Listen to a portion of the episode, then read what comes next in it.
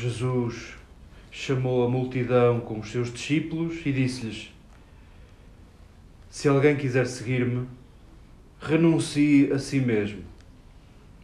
Tome a sua cruz e siga-me. Pois quem quiser salvar a vida, perdê-la-á. Mas quem perder a sua vida por causa de mim e do Evangelho, salvá-la-á. Na verdade, que aproveita ao homem ganhar o mundo inteiro se perder a sua vida? Que daria o homem em troca da sua própria vida? Portanto, se alguém se envergonhar de mim e das minhas palavras no meio desta geração infiel e pecadora, também o Filho do Homem se envergonhará dele quando vier na glória do seu Pai com os seus anjos. Jesus declarou-lhes ainda: Em verdade vos digo, alguns dos que estão aqui presentes não morrerão sem terem visto chegar o reino de Deus com o seu poder.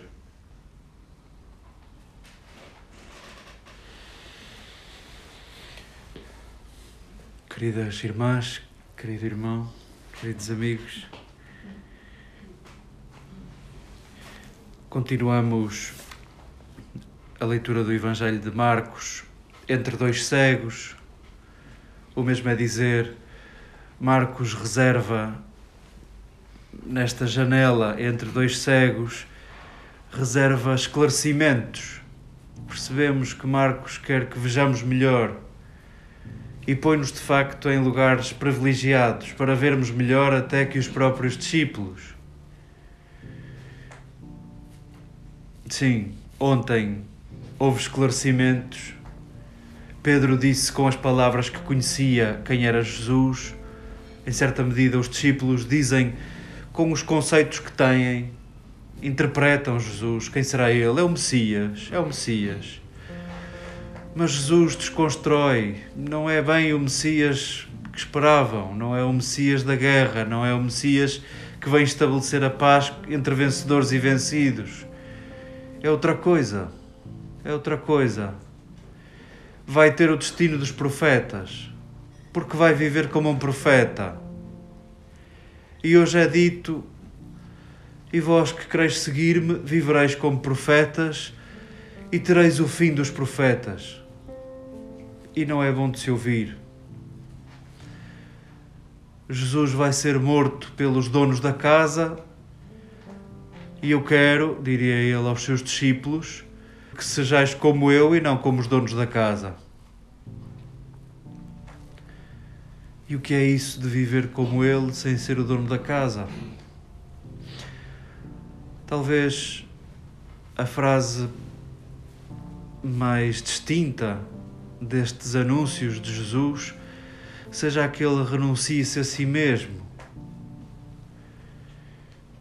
Que cada um lê de mil formas e, e em todas as épocas e tantos autores leram à sua maneira e não se pode dizer que esteja errado. Eventualmente, renunciar a si mesmo é renunciar a, a tornar a Igreja, a tornar o reino de Jesus a tornar-se a casa da qual eu sou proprietário. Sim, é renunciar a ser o dono disto.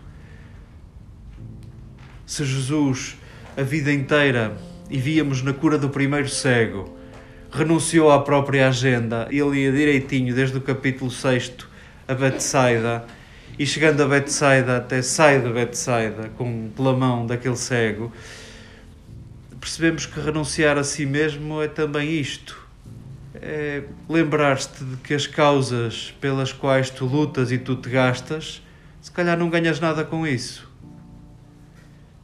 Ergues outros sem ganhares nada com isso. Em certa medida, é, emerge aquela frase: quando tiveres de dar uma festa, vais gastar todo o teu dinheiro e vais fazer um grande banquete com quem não tem dinheiro nem para te pagar as entradas e, em certa medida, renunciar a si mesmo pode passar por isto.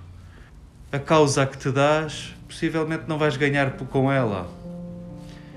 Que as causas que te gastem caibam muitos, muitos se ergam, tal como Jesus, sem ganhares nada com isso.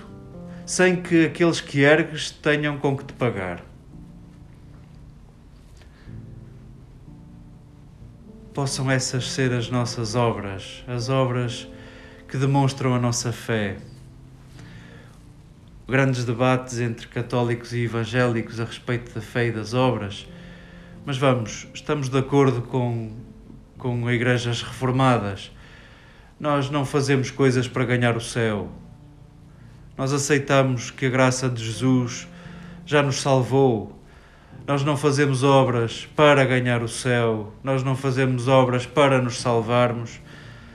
As obras que realizamos é porque nos sabemos salvos. É porque seguimos Jesus. É porque Jesus nos ergueu. E por isso erguemos, e por isso damos de graça aquilo que de graça recebemos, e por isso oferecemos lautos banquetes a quem não tem com que pagar-nos.